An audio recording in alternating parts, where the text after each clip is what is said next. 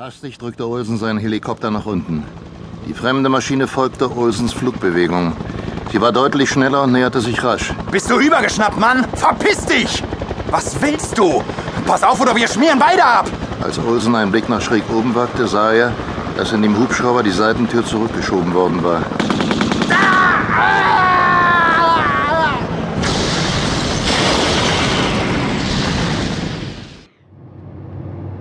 John Geddes steuerte den Geldtransporter, der auf dem Highway 73 in Richtung Washington unterwegs war und von einem Hubschrauber eskortiert wurde. Richard Trevor vom US Schatzamt saß neben ihm und hielt Funkkontakt zu dem Hubschrauber. Trevor klopfte gegen seinen Kopfhörer.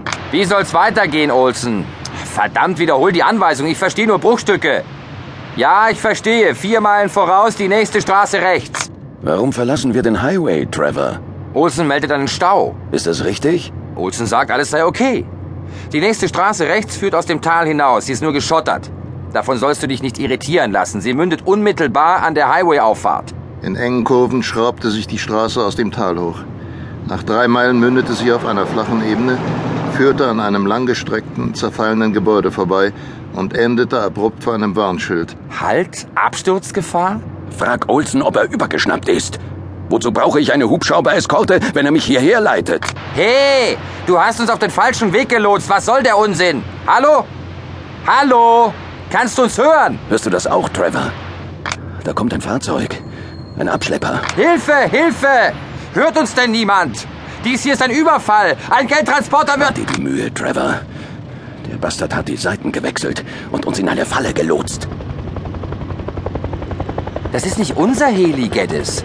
25 Meter über dem Boden brachte ein Pilot den fremden Helikopter zum Stillstand.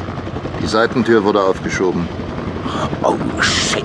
Achtung, Achtung! Überfall auf Geldtransport des Schatzamts. Bitte melden, bitte melden! Was denkst du, Geddes? Sollen wir aufgeben? Wenn wir ihnen ein Zeichen geben, werden sie ablassen. Nie im Leben. Sie legen uns ohne Wimpernzucken um. Los, Trevor. Lass uns antworten. Geddes! Geddes sprang aus dem Wagen und rannte in großen Sprüngen auf den Felsbrocken neben dem Warnschild zu.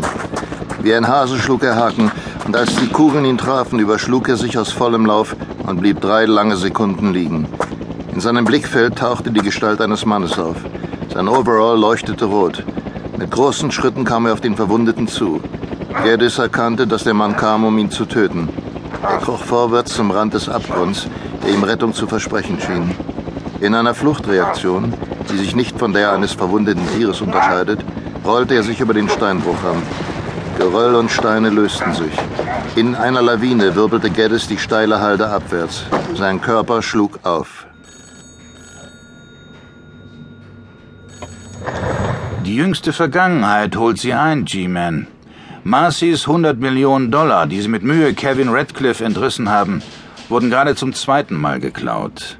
Der Geldtransporter ist spurlos verschwunden. Der Hubschrauber stürzte ab. Und Richard Trevor? Ebenso verschwunden wie der Fahrer, John Geddes. Das klingt, als wären die zwei der Versuchung von 100 Millionen Dollar erlegen. Wenn es so wäre, Jerry, hätten sie sicher auch den Hubschrauberpiloten Roy Olsen fürs Mitmachen gewonnen.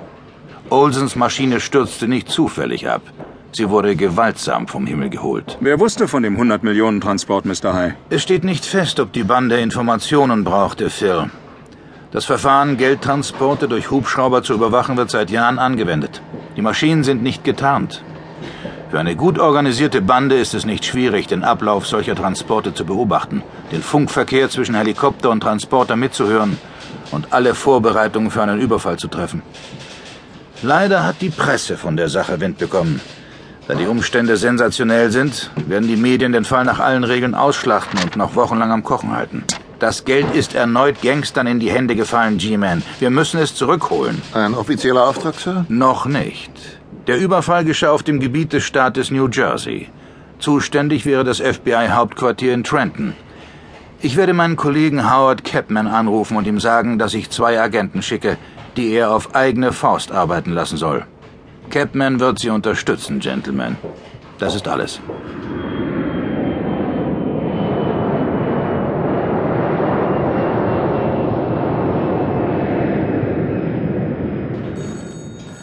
Der Körper des Piloten war durch das Feuer stark angegriffen. Wir wissen nicht, ob er beim Absturz ums Leben kam oder schon tot war, als der Helikopter aufschlug. Steht fest, dass ein zweiter